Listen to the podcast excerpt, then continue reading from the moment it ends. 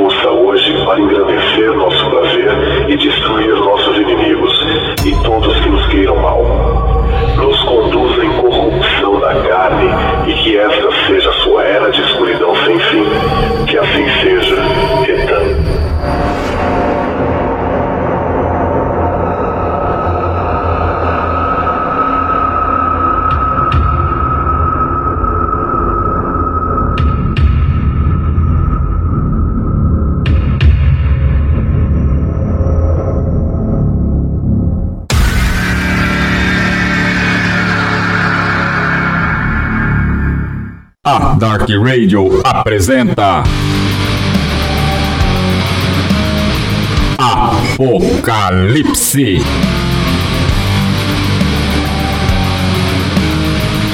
Entrevista.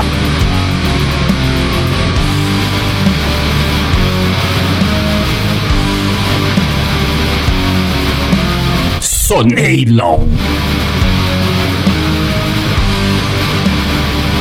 Produção Apocalipse Press.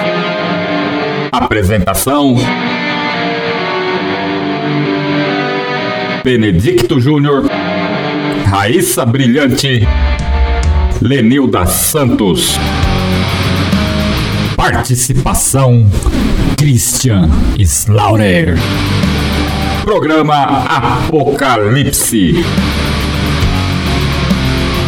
em honra ao metal negro brasileiro.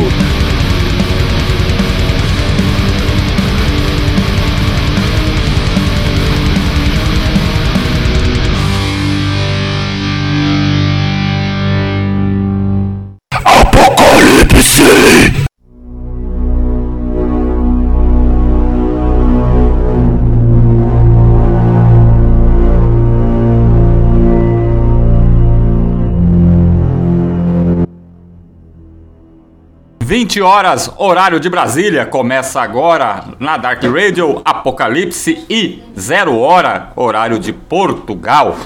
Saudações aí a todos os Hellbangers e Hellsisters e a todos que estão conosco ao vivo aqui nesta noite de sábado, 3 de junho de 2023, ouvindo pelo site ou pelo celular. Basta você baixar o aplicativo do programa da Dark Radio, né?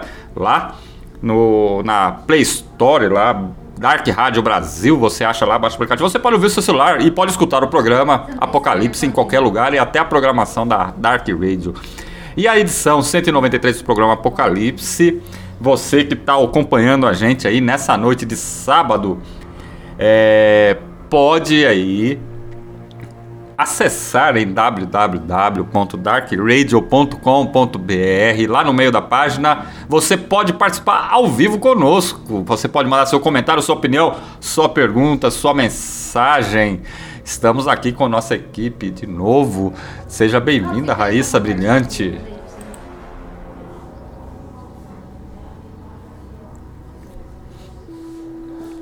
Raíssa, está por aí? Estou, tô por aqui sim. Boa noite, né? A todos os ouvintes, a galera que tá no chat. Ao Chamba que tá aqui com a gente hoje mais uma vez, ao Christian e a galera aí da Sonelon. Muito bom. Mandar lá ó, um abraço para Fernanda Escobino, que tá lá no chat agora nesse momento. Então, entra lá você também. E também estamos aqui com ele, Christian Slaughter. Seja bem-vindo, meu irmão. Obrigado, Júnior. Saudações a todos. Saudações aos irmãos aí do Sonelon, Raíssa, Edmilson. É um prazer aqui novamente. E também, seja bem-vindo, Edmilson Chama, se você estiver por aí, puder comentar alguma coisa. Seja bem-vindo ao Apocalipse. Boa noite a todos. Sim, claro. É um prazer novamente, uma honra muito grande ao lado de você, Júnior, o Christian e a Raíssa, e o nosso convidado, né, que irá se apresentar aí. Mais um programa foda nessa noite de Dark Radio. E um abraço para todo mundo que está lá no chat, a Fernanda, Scubino, que sempre tem feito ótimos trabalhos aqui à frente da Dark Radio. Muito bom.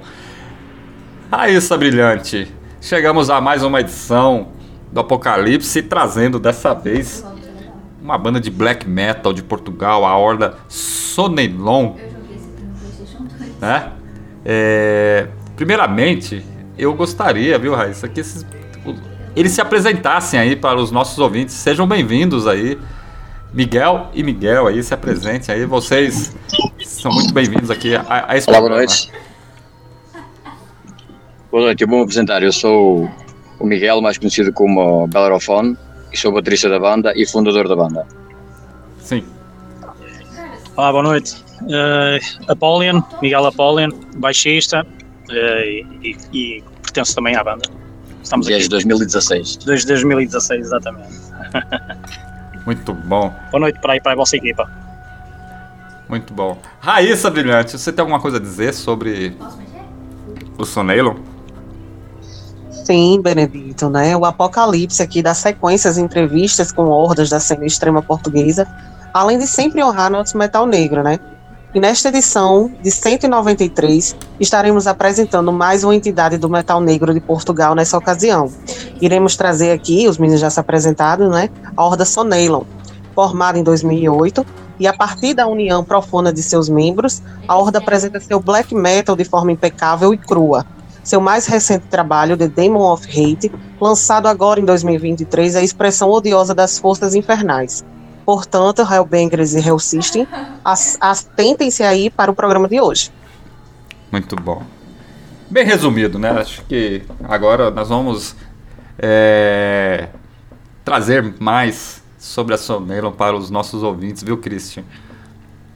É, conhecer um pouco o trabalho dessa horda portuguesa que faz um som. Se vocês ainda não ouviram, vocês têm a oportunidade de ouvir hoje, mas também vocês podem procurar a banda aí nas redes sociais. Tem aí os canais que você pode ouvir aí o som da horda, né? No, no, não sei se tem no Spotify, no Bandcamp, sei lá, onde tiver vocês podem ouvir. Christian, é... hoje você pode começar o nosso bate-papo, cara. Eu tenho então, aqui um monte de. Aí, eu, tenho, eu, fiz, eu tenho um monte de pergunta para fazer para eles, mas como o nosso programa é, tem, tem bastante gente que participa, que apresenta, tudo, hoje, hoje você pode começar o bate-papo, cara. Vai, manda lá. Ah, obrigado aí, Júnior. Então, eu ouvi, estava conversando aí com o Miguel, né, mais cedo um pouco, eu ouvi muita influência aí do black metal dos anos 90, né, bem o war black metal mesmo, influências aí do Dark Funeral, Gorgoroth, é, Marduk. E eu queria que vocês falassem um pouco mais. Eu, inclusive, eu vi é, que vocês lançaram um split em 2014 com Maleus, né? Uma banda aqui do Brasil. Então, aproveitar duas, duas perguntas, vocês aí me, é, me dizerem mais sobre as influências e a respeito de como foi esse split com a banda aqui do Brasil. Vocês já vem tendo contato assim, ó, com, a, com bandas brasileiras, com o cenário do black metal brasileiro? Como é, como, como tem sido né, como, é, no decorrer desses anos? Só assim, complementando, viu, Miguel? É, complementando a pergunta do Cris, esse split com o Maleus que vocês lançaram, é, como é que foi o contato com, com, na época isso? Como é que aconteceu? Como é que rolou? Como é que foi divulgado isso aí? Né? Exato. Aí, aí posso aqui falar eu, porque nessa altura o split com Maleus, o Miguel, o, meu, o este Miguel deste lado, o Apolo e não estava na banda, né? o Miguel entrou em Sonelão em 2016, o split foi em 2014. O contacto com o Maleus, eu por acaso conheço bem a cena brasileira. Uh, nós tocamos aqui com Luxúria, também a Lilites aqui, também já partilhamos o palco com, com eles aqui no Porto.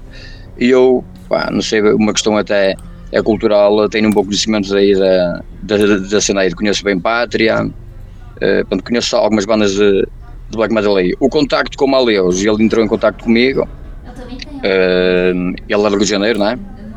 Entretanto, falámos no, aqui no chat. Entretanto, eu já falava com, uh, com a editora a Night Records. A Night Records.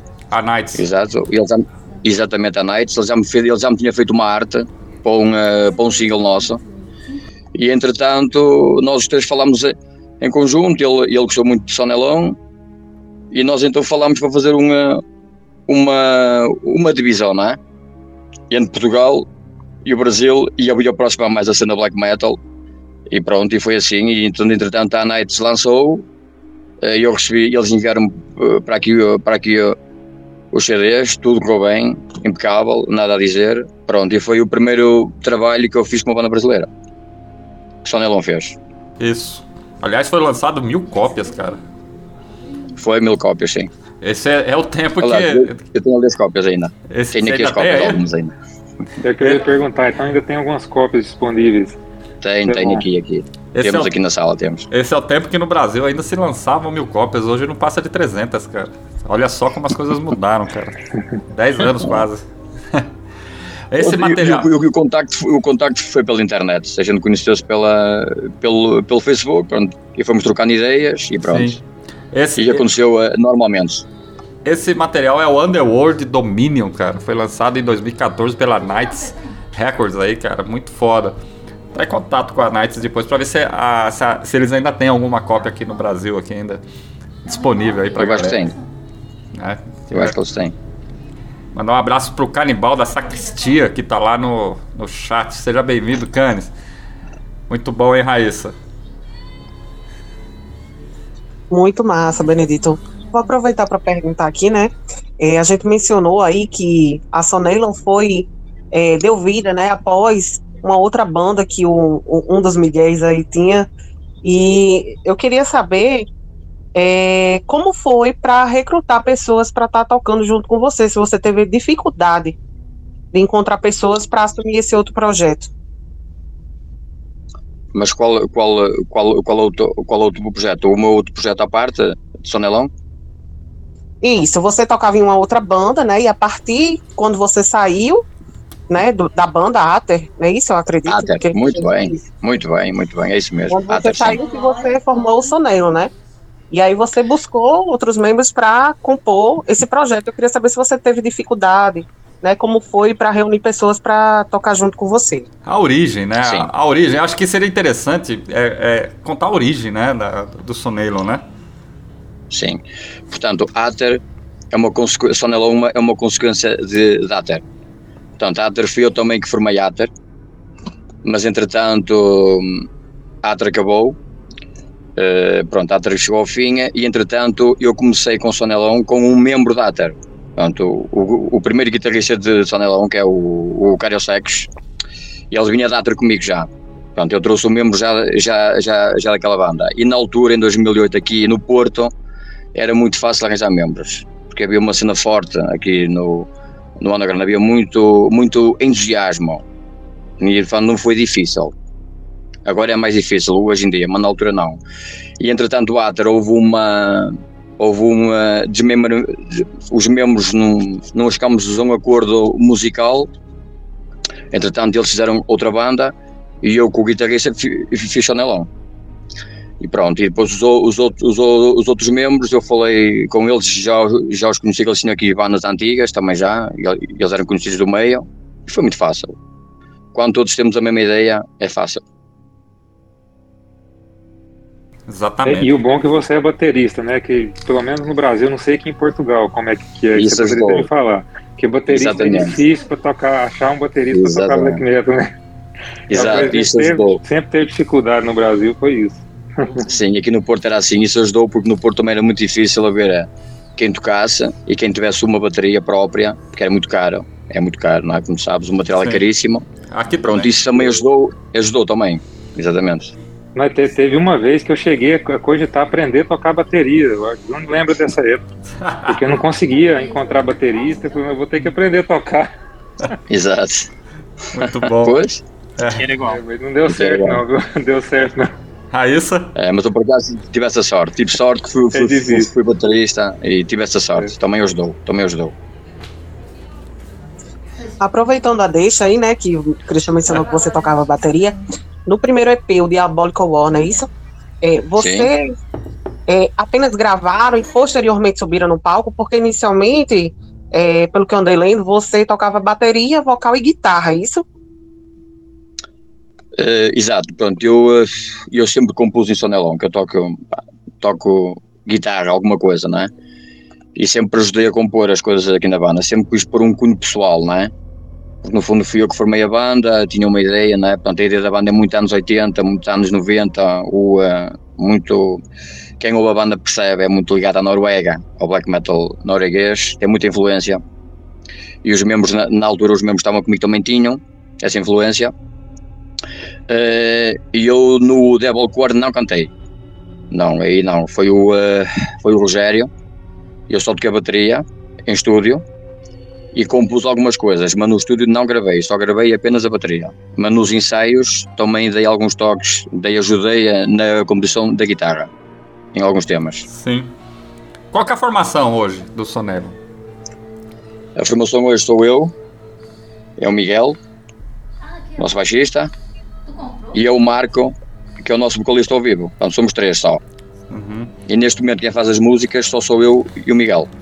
É, é, dificuldade de formação, até é, chegou a, a atrapalhar vocês, o trabalho da banda, da Horda, é, em compor e essas coisas? Não, não teve. Porque, porque Não, assim, por- às vezes aqui tem banda que tem um certo tempo, tem dois, três, um disco lançado, dois discos lançados, tem anos já de existência, não consegue evoluir com a banda porque entra e sai membro o tempo todo, né?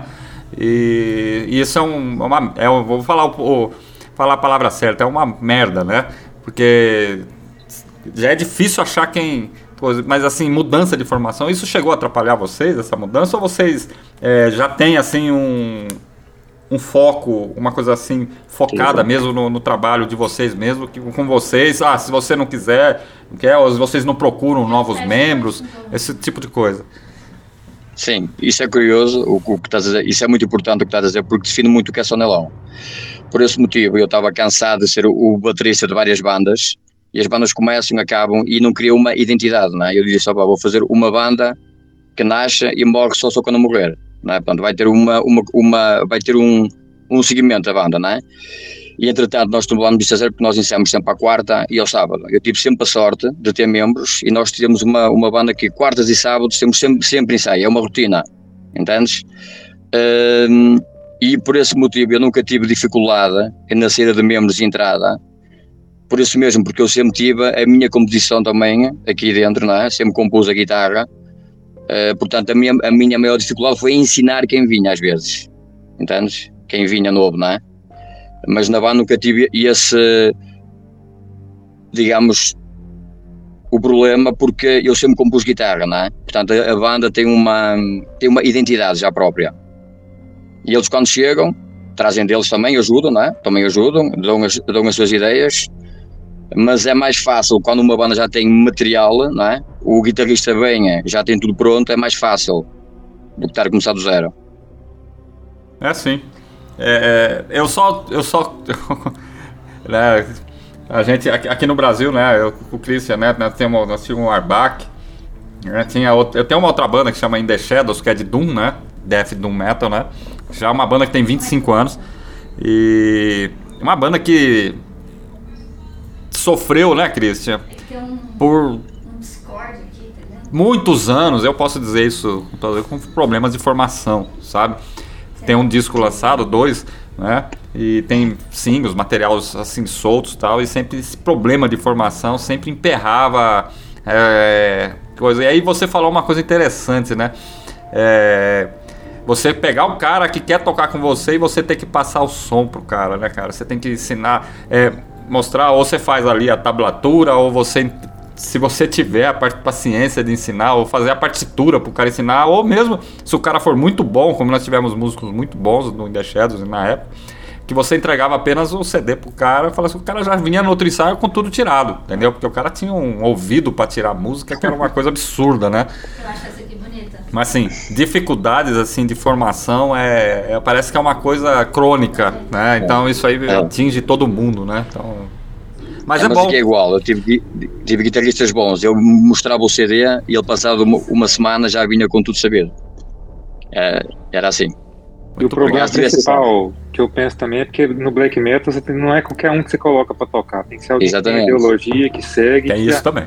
Entende o que você está pregando ali na, na, no som, não é simplesmente subir no palco e tocar, né? Tem o visual, tem toda toda uma ideologia por trás ali, né? Toda uma, uma, situação ali que não é qualquer um que vai a gente pode colocar para tocar assim. E eu menciono estou igual agora, nós não temos um guitarrista na fixo porque ainda não me identifiquei com algo. Tem que ser um membro que se identifica, porque não vale a pena pôr só um, um, membro só para tocar ao vivo. Eu, por isso é que a banda toca pouco ao vivo. Ou um membro está identificado a 100%, ou não, ou só estamos aqui na sala, gravamos, lançamos, tocar ao vivo tem que ser com um membro que se identifique totalmente com a banda. E com e o é som. É melhor assim, exato. É melhor é. assim. Muito foda. Exatamente. Como é que é a cena aí na, na, na, região de vocês aí do Porto, cara? O black metal. Como é que a, que a pessoa. É, essa seria assim, como é que é a cena? Outra, outra pergunta. Aqui, eu moro numa cidade aqui em Goiás, né? Que é uma cidade incrivelmente evangelizada. Uma cidade extremamente evangélica. Você entendeu a dificuldade? Inclusive, do lado da minha casa tem uma igreja. Entendeu? Você imagina, né?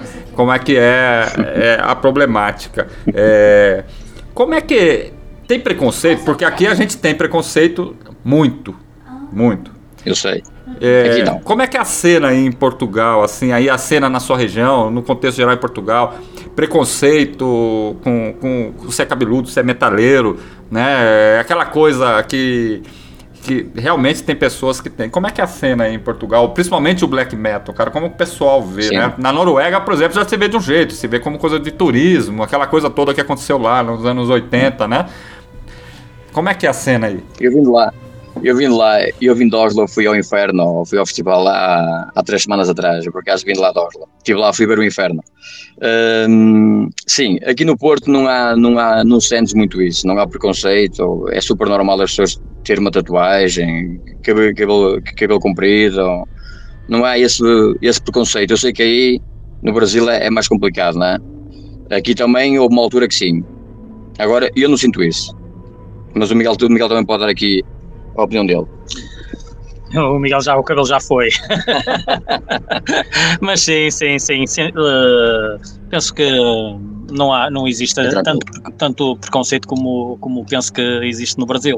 Uh, aliás, uh, acho que as mentalidades, mesmo para, para os estilos de música mais extremas e tudo mais, já é mais natural, até porque tivemos uma, uma cena bem forte no, no nosso panorama underground e, uh, e ainda existem bandas e, e as pessoas mostram-se e não, mesmo ao nível da religião há uma abertura que, que é europeia, não, não é normal aqui. Sim. E aqui até é, é, curioso porque aqui é, é, é, é, é em Portugal quando alguém está fora aqui da cena, não é? Eh, perguntam-me, fazem perguntas a pessoas que, que não conhecem, querem saber o, o, que é o black metal e fazem perguntas, tipo, Sim. os meus vizinhos perguntam-me, oh Miguel, o que é, o que é, o que é a banda? Qual é, porque é que vocês estão uh, anticristo? Não sei o que é, perguntam as pessoas, têm essa curiosidade até. É, aqui Engraçado. é o contrário, aqui eles se exorcizam. Chamba.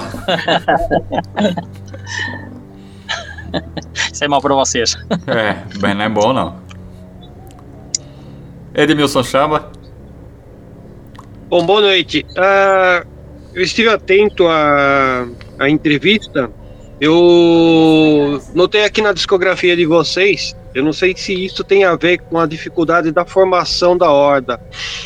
Vocês foram lançar um Full Lang em 2017. E agora, nesse ano, vocês lançaram o The Demon of Hate e lançaram um EP em formato de cassete. Esse formato de cassete ele saiu em 50 cópias por um selo chamado Evil Productions aqui. E o. Aqui. No caso do último trabalho de vocês, esse full, saiu em 100 cópias em formato de CD pela Master of Chaos Productions. De mil. Aí, mil. Pode, pode, falar. Sim, esta parte eu posso só falar eu, porque o Miguel também nesse álbum que tu falaste, que é o nosso, o nosso primeiro álbum, o Miguel não, não estava na banda ainda. Uh, melhor, o Miguel entrou aí mesmo, o Miguel entrou aí, nessa altura. Não, não foi problemas de, com, com a formação, porque eu, eu nunca parei com falta de membros, a banda segue sempre. É tipo o barco, eu vou, eu vou arrumar no barco e quem, quem, quem quiser comigo bem, quem não puder, fica de parte, não é? A situação desse álbum foi que eu gravo sempre com o mesmo estúdio. Eu gravo com o Bruno, que é o. Eu gravo desde o início, eu gravo sempre no mesmo estúdio. E o estúdio do Bruno ardeu. Portanto, esse álbum, o álbum, o estúdio ardeu e nós perdemos o álbum todo. Portanto, nós temos que gravar outra vez o álbum todo. Você o tá álbum falando, ardeu. Tá falando sério, cara? Então foi, aconteceu. Foi aqui no centro comercial Stop, vês onde a gente ensaia, não é? Sim. Aqui. E ele tinha aqui em cima, que isto, isto é um centro comercial, uh, tipo que foi, foi à falência e é só salas. É só músicos, músicos. Só músicos. Quer dizer que você. Entretanto, a sala dele ardeu. Perdeu tudo e teve que gravar tudo de novo, cara. Cara, tudo é... novo. Cara, e, demorámos, isso... e demorámos um ano e meio porque ele demorou a recuperar tudo, a comprar novo material e eu, como tinha dado a palavra a ele, já tinha pago a ele, não é? já tinha pago o álbum a ele não tinha lógica estar a gravar com outra pessoa, ia gastar mais dinheiro outra vez, não é? Portanto, tivemos a aguardar aquilo que compusesse o estúdio e demorou muito tempo. Cara, e agora, estamos sempre a lançar. Agora estamos sempre a lançar, não é? Uh... Isso é foda. Eu pensei que só acontecesse isso aqui no Brasil, cara. Eu já vi muitas histórias sobre não, isso, não, cara. Não. Aqui, é, de bandas que já gravaram um disco e perderam, simplesmente deu pau o estúdio, perdeu tudo e teve que fazer tudo de novo, cara. Sim. Não é e o Edmilson falou do novo álbum. Qual era a pergunta, Edmilson, do novo álbum? Desculpa. Falaste-me do novo álbum, do Demon of Fates. Fizeste-me alguma, alguma pergunta? Sim, sim, eu perguntei dos dois, dos dois últimos lançamentos de vocês, porque vocês lançaram justamente um EP e um full length, né? O full length saiu em formato de CD, 100 cópias, né? Exato. Uh, saiu aí pela Master of Vocals Productions, né? Que é esse selo. E a, o EP, que tem 50 cópias em formato de cassete, isso também eu achei legal pra caramba, é, saiu pelo pessoal da Ivo Productions, né? Então vocês estão trabalhando com dois selos diferentes. Três, três. É, necro, é, ne, é Necrose, é Necrogota, a Iresi ne, que é uma editora da Beira, é portuguesa. Um, vai relançar aqui em Portugal, porque a editora do álbum é colombiana. Portanto, e aqui em Portugal vai ser com outra capa, com outra capa, não a capa de, que foi feita por, por já agora, a capa do Demon Feito foi feita pelo Alcides do Brasil, o Alcides Burn, não sei se vocês sabem, conhecem. Alcides Burn fez a capa? Foi a capa. Olha, o, aí, o Alcides é que fez a capa do Demon Feito, foi, foi, foi ele, grande, grande, grande mesmo. O Alcides Burn, o Alcides aqui... é que faz as, fez as capas do disco do Arbac, cara. Exatamente. e agora? E agora aqui o Miguel redesenhou a capa para a versão portuguesa do Demon of Fate, que vai ser lançada pela editora portuguesa da Beirão, que vai lançar a cassete em CD aqui e o CD aqui em Portugal também o álbum aqui em Portugal. Portanto, estamos a trabalhar com três selos. Tem algum contato para lançar o material de vocês aqui no Brasil, cara?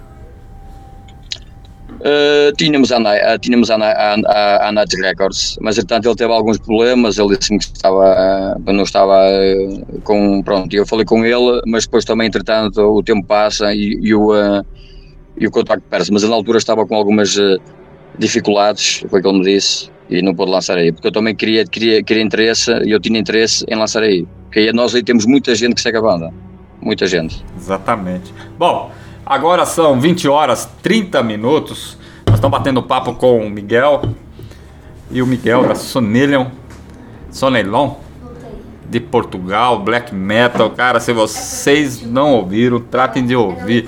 Meninos, vamos fazer o seguinte. É... Enquanto a gente faz a, organiza as coisas aqui para continuar o nosso papo daqui a pouco, vamos rolar um som do Demon of Hate um som que me chamou muita atenção. Esse é o som que a gente toca agora no meio do programa, no meio da entrevista, que é o som de destaque, que é a Behold the Monolith, que é muito foda. Vamos rolar esse som aí pra galera ouvir agora? Vamos lá? Vamos sim, Benedito. Então vamos lá. Apocalipse.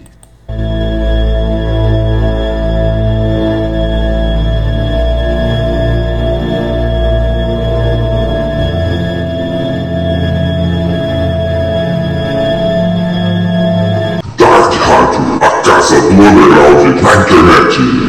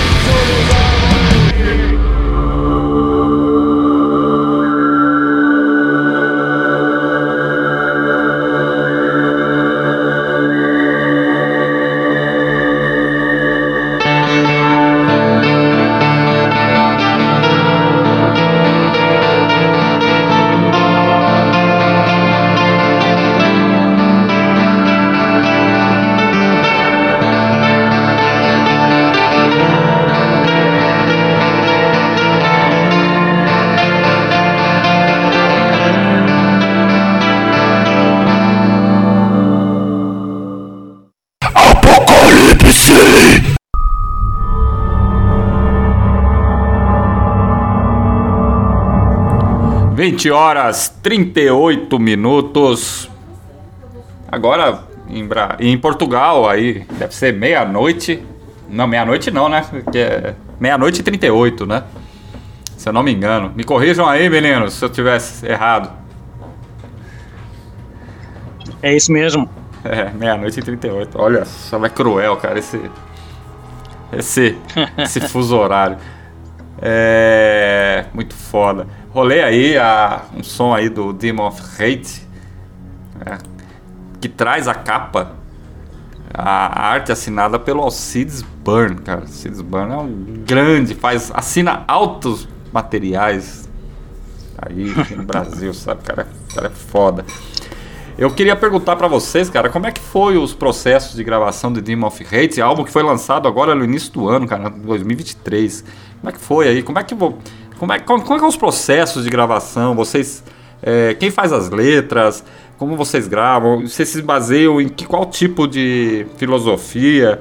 Essas coisas, cara. Como é que é o processo de produção da Soneilon?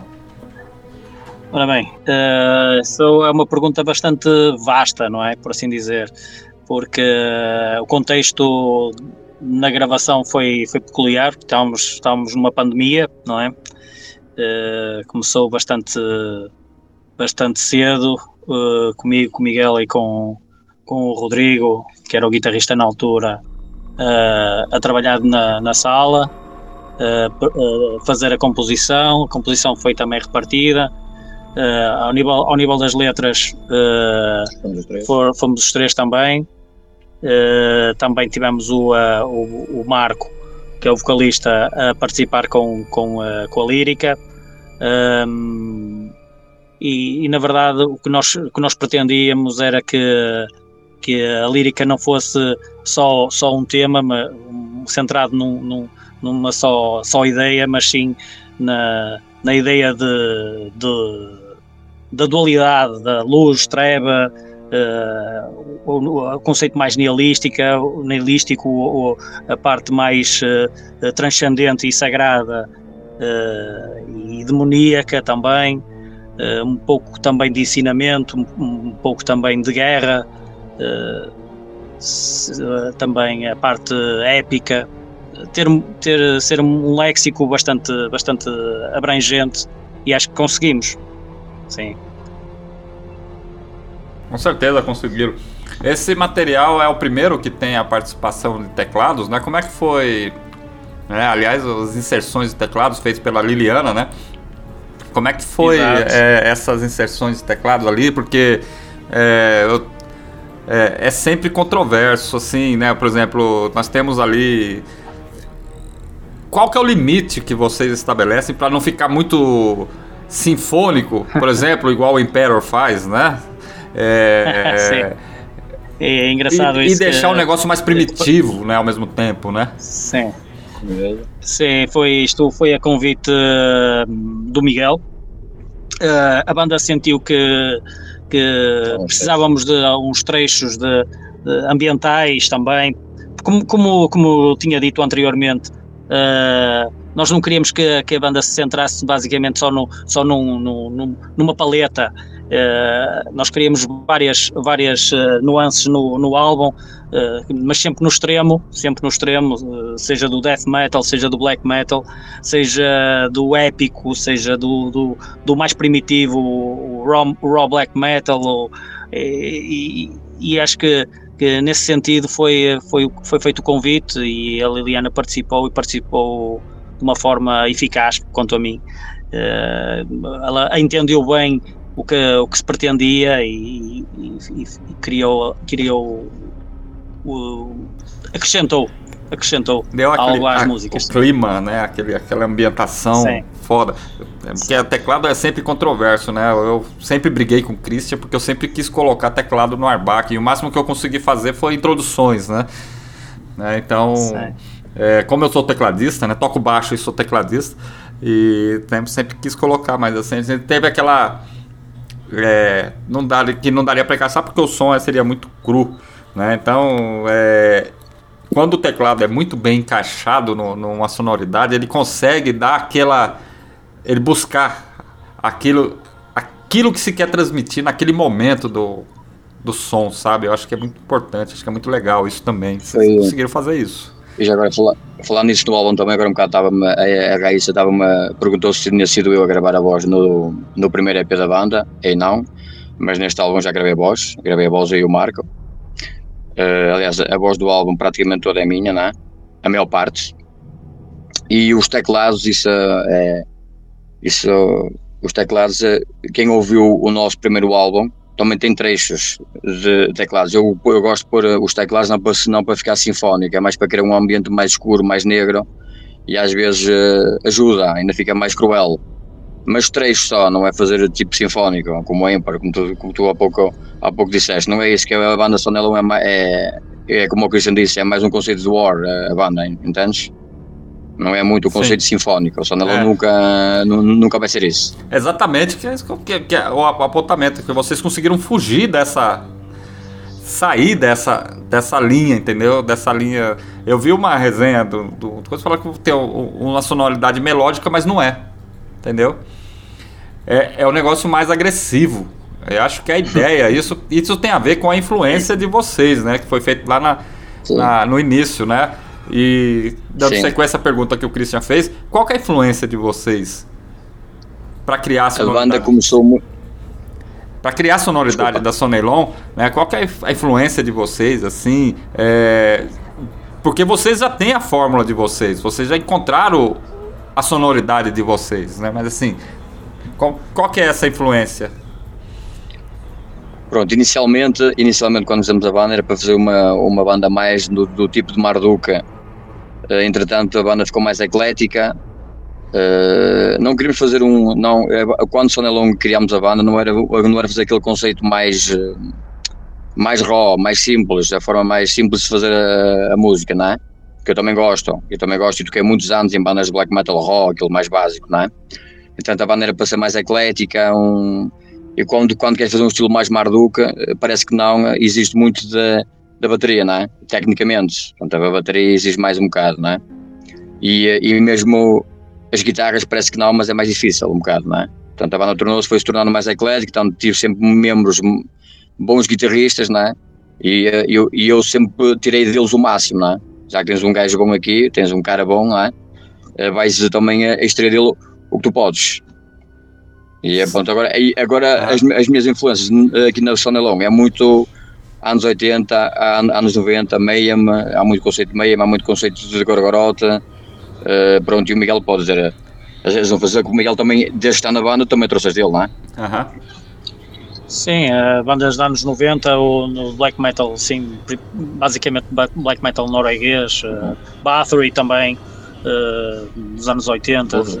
Burzum, sim, é, é, é o, o, as influências eh, são, são basicamente o que as outras bandas também se influenciam, só que uhum. a particularidade é, está, está se calhar centrada na maturidade eh, que nós pretendemos dar a, a, ao nosso som não, não, e, não, e trazer, trazer algo novo dentro do possível, porque nada é novo. Uh, mas ter, ter um cunho pessoal e, uh, e realmente uh, acho que conseguimos, conseguimos chegar a uma fórmula identitária dentro do, do que é o black metal, sim. Com certeza conseguiram. Com certeza, viu, Christian? Não, ficou excelente. É, em relação aí à, à parte do teclado, ficou muito boa, porque causou aquela ambientação então é um som que tem melodia e agressividade, né? É uma coisa que eu sempre tentei pôr em composições que eu faço também, por isso que me agrada muito o som de vocês. Que eu acho que isso é essencial, é a influência mesmo ali do, do black metal escandinavo, né? Então é, ficou muito bom. Aproveitando aí uma, uma pergunta, eu vi que o, no álbum de vocês, o Daimonicus, tem uma música em português, Escuridão. É. Como que é? Vocês pretendem gravar mais músicas assim em português, assim, um, ou vocês preferem mais inglês? Como que é, que é a ideia? sobre isso? Pode ser, Miguel. É, é curioso, é curioso porque nós estamos neste momento a gravar, a gravar uh, um split uh, e, e, e, é, e, é, em português, está a ser cantado em português, com uh, as líricas, neste caso são minhas, mas o Miguel é que está a cantar e, é, e é em português e está a correr agradavelmente bem. Tem dificuldade para fazer, porque aqui no Brasil tem isso também, sabe? Tem bandas que fazem material em inglês, tem bandas que só fazem em português e tem bandas que fazem misturado. Mistura as duas, as duas línguas, né? Tanto português como inglês. Muitas vezes, eh, muitas vezes é o contexto, é, é como tu te sentes, porque isto é. O black metal é, é um bocadinho assim, é, é, é, o feeling da altura, é o espírito da altura, é, é o que tu sentes, é o que te sai. É. E, uh, e, se estivermos todos na mesma, na mesma linha de pensamento, muitas vezes uh, o que sai dentro, dentro da, da, da, do nosso registro nós não, nós não, não nos coibimos de, de, de, de utilizar como, como os tais teclados que toda Sim. a gente abomina e uh, se for bem aplicado, é como o português, se for bem aplicado e pode trazer algo diferenciado e, e é o que nós pretendemos, é, é fazer algo diferenciado, mas, mas com qualidade. E para mim é mais difícil para mim é mais difícil tecnicamente cantar eh, por acaso em português do que em inglês, né? em inglês é mais fácil a métrica, né? de, de colocar a letra, tem sido um bom desafio que eu já tinha cantado uma no Daimoniacos do nosso primeiro álbum. Eu penso que há duas letras em português, que é a escuridão e o povo lusitano. E quem canta no povo lusitano já, já sou eu. Portanto, eu já, eu já canto Sim. desde esse álbum, não é? Uh, tecnicamente é mais difícil, mas também é mais uh, desafiante. É, e é- pronto, é... e, a nossa língua? A, a, língua portuguesa, ela tem um desafio realmente para ser cantada, não é, não é fácil. Sim. Isso, isso é verdade. Raíssa Brilhante, tá por aí? Tô, tô sim, tô por aqui. É, eu tenho ouvido, né? Venho ouvindo aos poucos os materiais. Quem, quem não conhece e vai passar a acompanhar vai ver que vocês têm várias coisas lançadas, né? Entre EP, EP split, single. E surgiu uma dúvida, né? A questão dos teclados. No caso, foi inserido apenas nos dois fulls, foi isso? Não. Uh, não, os teclados estão inseridos no, no, no single Único, único Caminho Uh, foi, está nesse single, está no, de, no Demoniacos, está no Didi Monofeita e está. Aqui não tem.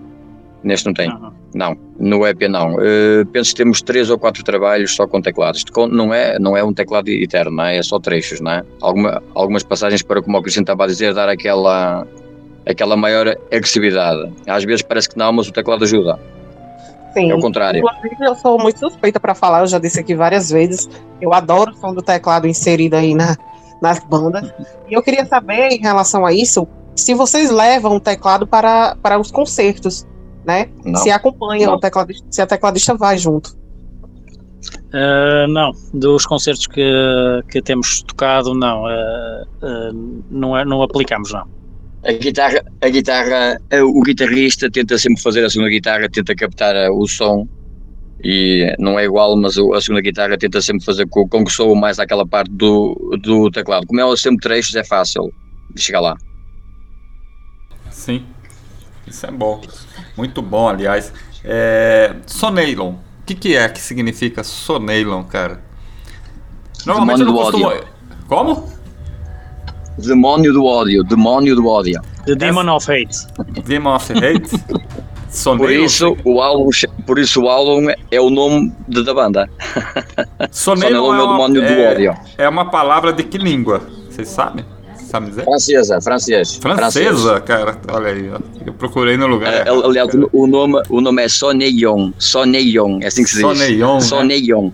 Se é francês já mudou a, a conversa. Cara, muito legal, cara. Muito, muito porque, bom. Porque um dos fundadores também era eh, francês. Era fran é francês. Luso-francês. Luso-francês, exatamente, que é o Alex. Fundou comigo a banda. Uh, que fundou com o Miguel a banda e, uh, e também a, a escolha da, do nome. Sim. Foda. E os shows? Cara, como é que é os shows? Como é que vocês tocam, tocam pouco, tocam muito? Como é que é os shows, cara? aí em Portugal? É... A banda, a banda teve, teve bastante ativa, teve bastante ativa antes de, de eu entrar. se calhar foi um bocadinho a, minha entrada que foi o travão. Não quero pensar assim, mas uh, na verdade a banda tinha muito, uh, muito, muito, palco, uh, mas pouco estúdio. E foi feito se calhar um, um, um revés a, este, a esta simbiose, nesta, esta maneira de, de, de trabalhar do, da, da, banda e passámos a, a, ir mais para estúdio e, e, a, e a tentar fazer, fazer algo singular dentro do, do black metal, sim. Isso eu acho até uma coisa muito importante, viu, Miguel, a respeito disso aí, é, porque às vezes não você faz muitos shows, não tem aquela estrutura que a gente procura, né? Às Sim, vezes, é é, aqui na Europa, pelos shows que eu fui, é, ainda tem uma estrutura boa, equipamento, som de qualidade, né, organização. Uhum. Mas no Brasil Sim. a gente tinha muita dificuldade com isso aí. Eu, as, muitas vezes eu preferia negar shows pela dificuldade de, de logística mesmo, a questão de ir, né? Não, não, tinha muita ajuda de custo. E às vezes sim, compensa sim. mais você investir, já que é para você gastar, investir no material, para ter mais depois currículo, né? Para conseguir shows melhores, talvez. Então claro. acho que é, é, é uma, é uma é. boa opção mesmo fazer sons, lançar os materiais aí para ter uma discografia é, e deixar o legado, deixar, e deixar um registro, porque para, para mim e para o Miguel, que estamos aqui já há muito tempo na cena. do underground, do black metal, uh, acho que é importante nós deixarmos um registro de, do, do, do, que era o, do que é o nosso, o nosso pensamento e do que é a nossa uh, cena artística, uh, que é um bocadinho contra a cultura, não é? Como que é e, e, e, somos sempre do underground basicamente o underground é isso é, é, é querer deix, deixar ao mesmo tempo que, que é, para muitos não é não é true uh, seres, seres tecnicamente perfeito ou seres tecnicamente bom uh, a banda a banda sempre pensou que conseguimos ser uh, ser underground suficiente, mesmo fazendo boa música. Exato, exato. Isso é importante. Muito bom. Edmilson Chava, tá por aí? Sim, estou, Junião. Estou aqui ouvindo atentamente toda a entrevista. Muito interessante saber que a origem é, de um, de um ex-membro francês também, né? Fez parte da Sonilon. Exatamente. É... Aliás, a cena, o black metal francês é muito foda, né, cara? Nossa, mas a gente tá pobre de material. Bandas é, é sempre, é sempre bem citado aqui nos nossos programas. É. Eu, eu, tenho, eu tenho uma curiosidade, assim, é, por tudo que eles falaram, e o Júnior me conhece, ele sabe que sou amante do, do vinil, do LP, eu tava observando, eu admiro muito a, a parte cult do, do, do cassete. Ah, em LP, em vinil, é, é, muito caro fazer um lançamento, porque eu estou anotando, tem as plataformas digitais disponibilizadas né, no, no, último trabalho, isso daí é uma ferramenta que tem, tem ajudado bastante os lançamentos para o pessoal conhecer, mas eu sempre fui a favor e amante do material físico, né? E vocês disponibilizaram em CD. É, já passou pela cabeça de vocês o lançamento em vinil? Já. Pronto, aqui é do. Uh, exatamente, portanto, o, um, o, CD, uh, o lançamento em vinil em Portugal é, é muito caro. Tem que ser uma editora que tenha grandes tiragens. E nós, este álbum do Daddy Feita, em princípio, estamos a conseguir um, um bom negócio para ser em vinil. Se não conseguir nesta, no próximo já estamos em estúdio e eu, eu, eu e o Miguel a construir, a compor o próximo álbum, e esse tem que ser mesmo em vinil. Faço, eu faço questão que seja. Porque nós não temos nada, nada ainda. E cassete temos muitas, vinil não tem. E eu, para mim era um orgulho ter uh, um trabalho em vinil. É um objetivo, sim. É. O próximo ah, objetivo é esse. Nem que seja no próximo álbum. Muito, é muito bom. Nós, nós tivemos... Vai ser a regra para a editora que quisesse lançar a banda, tem, é, vai ser a regra. Tem que lançar em vinil. E isso é muito bom, viu, cara? Porque eu, né, eu, Christian, né, quando a gente tava aqui com, com o Arbach, nós lançamos um, um four-way vinil, né, um, um, split com mais três bandas em vinil, né, e, e foi um meio que um sonho realizado, não foi um vinil full nosso, mas foi com outras bandas, mas assim, Cara, você ter o registro ali no vinil, o vinil é, é completamente diferente, sabe? É, é. é muito legal isso, cara. Muito bom. É, próximo álbum, cara. Vamos falar do próximo álbum. Vocês já estão aí. Vocês estão, inclusive, vocês estão no estúdio aí, né? O pessoal tá só escutando o, o, áudio, não tá vendo as imagens. Mas. Na sala, na sala. Vamos falar aí do próximo álbum da Sonelion, cara. Fala pra gente aí, cara, como é que tá o, o processo aí, que, que andamento tá isso aí. É, ok. Quando é que sai? Vai sair esse ano ainda? Vai ser o ano que vem? Como é que é? Vai ser lançado por quem? Essas coisas assim. Esses... Exato. O, uh, este álbum vai ser a editora que nós estamos a trabalhar agora.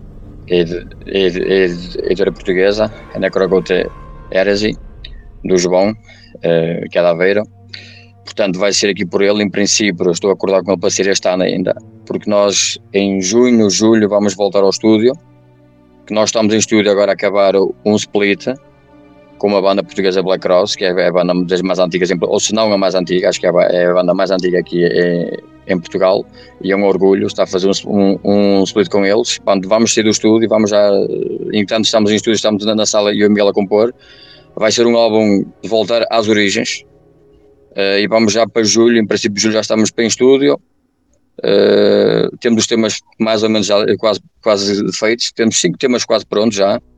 Talvez tenha, tenha sete temas, o álbum sete, sete temas, não muitos. Uh, e no final do ano, queria, queria se calhar no final do ano ou início do próximo ano ter o, o novo álbum cá fora, até porque eu faço questão que seja em vinil e é mais difícil. A editora tem que ter mais tempo e a tiragem é mais difícil, que em Portugal é muito cara. Como vai chamar esse disco novo? Vocês já pensaram ou não? Quantas não. músicas vai ter? Ainda não tem o título, né? Quantas músicas vai ter? Também não. Sim, como eu disse, são, vão ser sete temas. Sete? É, sete é um bom número, cara. Viu, Christian? Sempre, né, É. Aí, essa brilhante. Estamos aqui batendo papo com a Soneilon, Portugal. Essa, essa nova fase do apocalipse, trazendo aí hordas da cena portuguesa, trazendo um pouco do, do cenário da música extrema, né? É, pro, pro pessoal aqui do Brasil, pro pessoal que para conhecer, isso é uma coisa muito importante, né? É, e o Christian, aproveitando também que o Christian também já, já está aí em Portugal, ele mora em Portugal, tá, faz aqui é o programa com a gente, né? Ele, o Christian, o programa Apocalipse é um programa que tem 10 anos, né? De, vai, de existência, vai completar, já completou 10 anos, mas vai, ter, vai ser comemorado na edição 200 daqui umas semanas aí. É, então, isso é uma coisa muito bacana e a gente trazer vocês aqui, como nós trouxemos o Ricardo da Sardonic Witchery lá atrás, trouxemos o Annihility, vai ter outras bandas portuguesas que nós vamos estar entrevistando no decorrer desse ano ainda é, e a partir do ano que vem. E olha que o ano, né, parece que não, né, cara, mas parece que começou ontem, né, esse ano, já já estamos na metade, né. É inacreditável como o tempo passa rápido e é uma proporção, né. Eu não sei se vocês sabem, mas quanto mais velho você fica, mais rápido passa o tempo para você. Quanto mais novo você é, mais devagar o tempo passa. É verdade. aí, Brilhante, tá por aí? Sim, inclusive eu vou fazer um adendo aí nas suas falas, Benedito. É, que com certeza o underground não tem fronteiras, né? O underground ele não é regional, ele é mundial. Então o underground tem sua resistência em todos os lugares do mundo. Então é muito importante que a gente tenha assim essa irmandade, né, esse apoio também com os amigos de fora. Exatamente. Edmilson Chamba.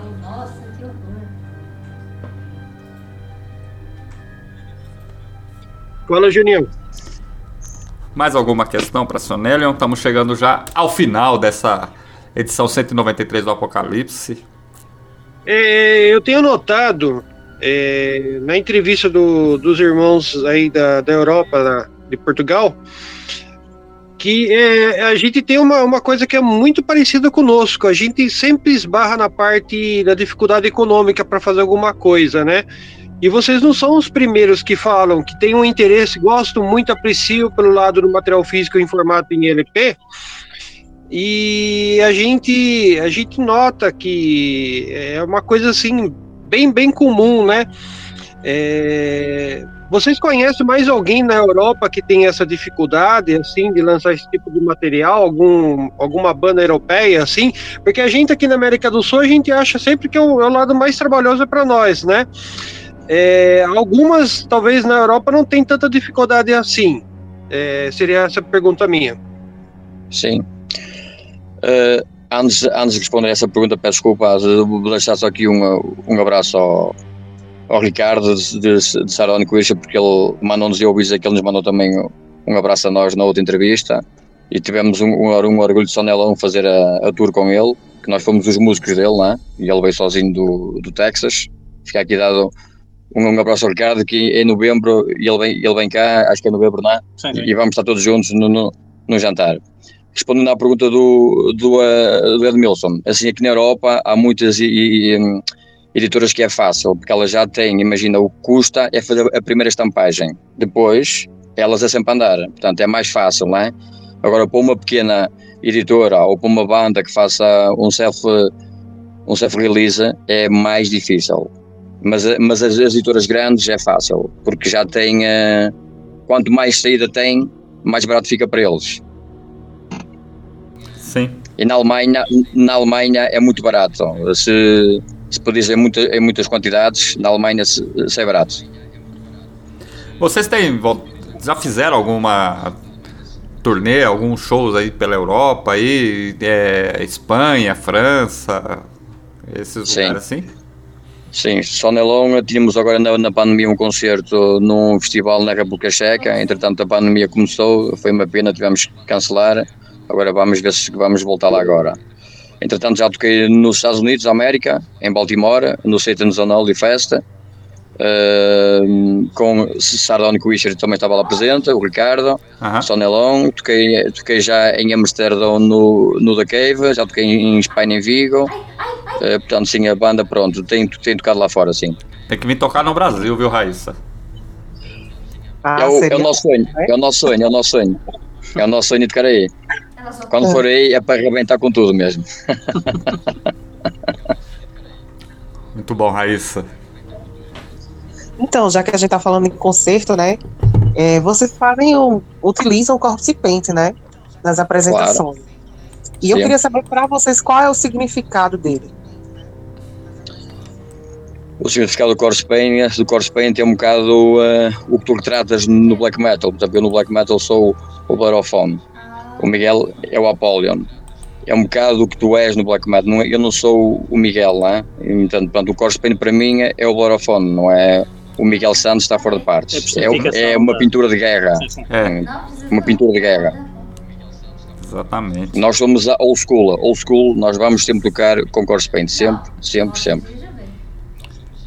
Isso é fundamental, né? Tem muitas algumas pessoas aí pela internet que fazem muito meme, né, com esse tipo de coisa, mas não entende o real significado do que é isso, né? E tomem cuidado. Por exemplo, eu quando estou na, na, parte antes de fazer um show, algum concerto, eu quando estou lá, aquela, aquela dois minutos, três minutos meus próprios, eu, eu fico ali muito transformo, tipo, sei lá, sabe-me bem aquilo, é. Fico outro, ou fico é outro cara. Estou uh, pronto para ir para a minha bateria e, e tocar forte. Exatamente, é, é pronto para a guerra. Você acha que seria Exatamente. a palavra certa. Slaughter, estamos chegando ao final dessa edição do programa Apocalipse, 21 horas 7 minutos. Vamos tocar o, o, o restante aí do Demon of Hate daqui a pouco. Considerações finais. Não, agradecer aí o Miguel é, o, o, pela entrevista, viu? Pelo, pelo, por ter aceitado. Obrigado mesmo, foi muito bom poder entrevistar vocês aí, divulgar o álbum. É, foi um prazer aí ter encontrado vocês aí no, no show ano passado, né, no, no Vagos. E eu espero qualquer hora, assim que possível, vou dar uma ida aí em Porto pra gente tomar uma cerveja, conversar mais sobre as histórias aí, né? Do, do metal, do black metal. Então é obrigado mesmo aí, foi um grande prazer poder participar desse programa com vocês. Muito bom. Obrigado nós e serás bem recebido aqui. Eh, estamos a aguardar por ti, está bem? Certeza. Logo chego aí. Obrigado. e, eu, e também muito obrigado pela minha parte, pelo vosso convite. Obrigado. Valeu mesmo. Edmilson Chava, semana passada eu esqueci de você falar as considerações finais. Foi mal, viu, Elinho? Mas agora sim, considerações finais. Bom, eu acho que, mesmo você ter esquecido, eu dei considerações finais, né? A gente acabou transparecendo espiritualmente no programa. Mas a gente agradece muito a sua irmandade, agradeço muito fazer parte é, de compor, né? É, essa programação aqui no, no Apocalipse. Uh, agradeço a oportunidade de ter conversado com os irmãos de Portugal do Sonilon, né? Foi gratificante, muito foda o trabalho novo de vocês. Se vocês me permitissem, eu gostaria muito de tocar no controle de qualidade, que é um programa aqui no na Deck Radio sobre lançamentos. Se, se vocês me derem essa honra, eu aviso tá vocês. Eu aviso vocês quando eu for tocar. É, de preferência, eu vou, eu vou tocar já com prim, primeira, primeira banda, já por causa devido ao horário, que aqui no Brasil seria 5 horas da tarde, né? Aí eu não sei que horas que vai ser, se vai ser umas 9 horas da noite, uma coisa assim. 9. 9 da noite, é bom. 9 da noite. E seria legal mais para vocês poderem compartilhar. Agradeço muito a Raíssa, o Christian novamente. E tamo junto, Genial. Tamo junto aí para somar. Exatamente. E amanhã, não percam, às 21 horas a primeira parte do Black do, do Radio Activity, trazendo aí a história anos iniciais do Merciful Fate. Vou começar a contar a história aí em um programa que vai ser dividido em três partes, falando a origem, da onde surgiu o Merciful Fate, né, Chamba? Como é que começou o Merciful Fate, né? É o Bretts? É o Danger Zone? É, é o que, né, cara? Muita gente não Olha, sabe, eu vou, cara. Eu vou, eu vou ser franco. É, começou na adolescência do Kim Ben Speech, sim. É. Quando ele ouvia rádio. E aí. Não perca os próximos capítulos amanhã nos, nos anos iniciais de Feito. Fica anos iniciais. Vou deixar, não vou dar spoiler. Não dê spoiler, não dê spoiler. Só vou dar falar assim: o Chamba é um dos maiores colecionadores do Merciful Fate no mundo. Olha que eu acho que ele deve ter quase tudo aí de. Ou quase tudo, né? Ou tudo ou quase tudo. Bom, enfim, então não percam. Amanhã o Radioactivity. É, às 21 horas ao vivo aí. A parte 1 da história do Merciful Fate. Anos iniciais. Quando eu falo anos iniciais, é somente até o álbum In The Shadows. É daí para trás. Então, não é nada para frente. E às 17 horas o Black Market vai trazer aí o Daniel Aguerhost o Torch of Nero, lançamento aí é, pela Hammer of Domination. Então se aguarde aí, nós vamos estar comentando aí sobre esse lançamento da Torch of Nero. Então não perca a programação e o momento cultural da Fernanda Escobino às 16 horas aí, falando sobre filosofia, somente Nietzsche. Então se prepare. É, Raíssa Brilhante, considerações finais. Benedito, agradecer mais uma vez aí a parceria de estarmos aqui mais um sábado juntos, né?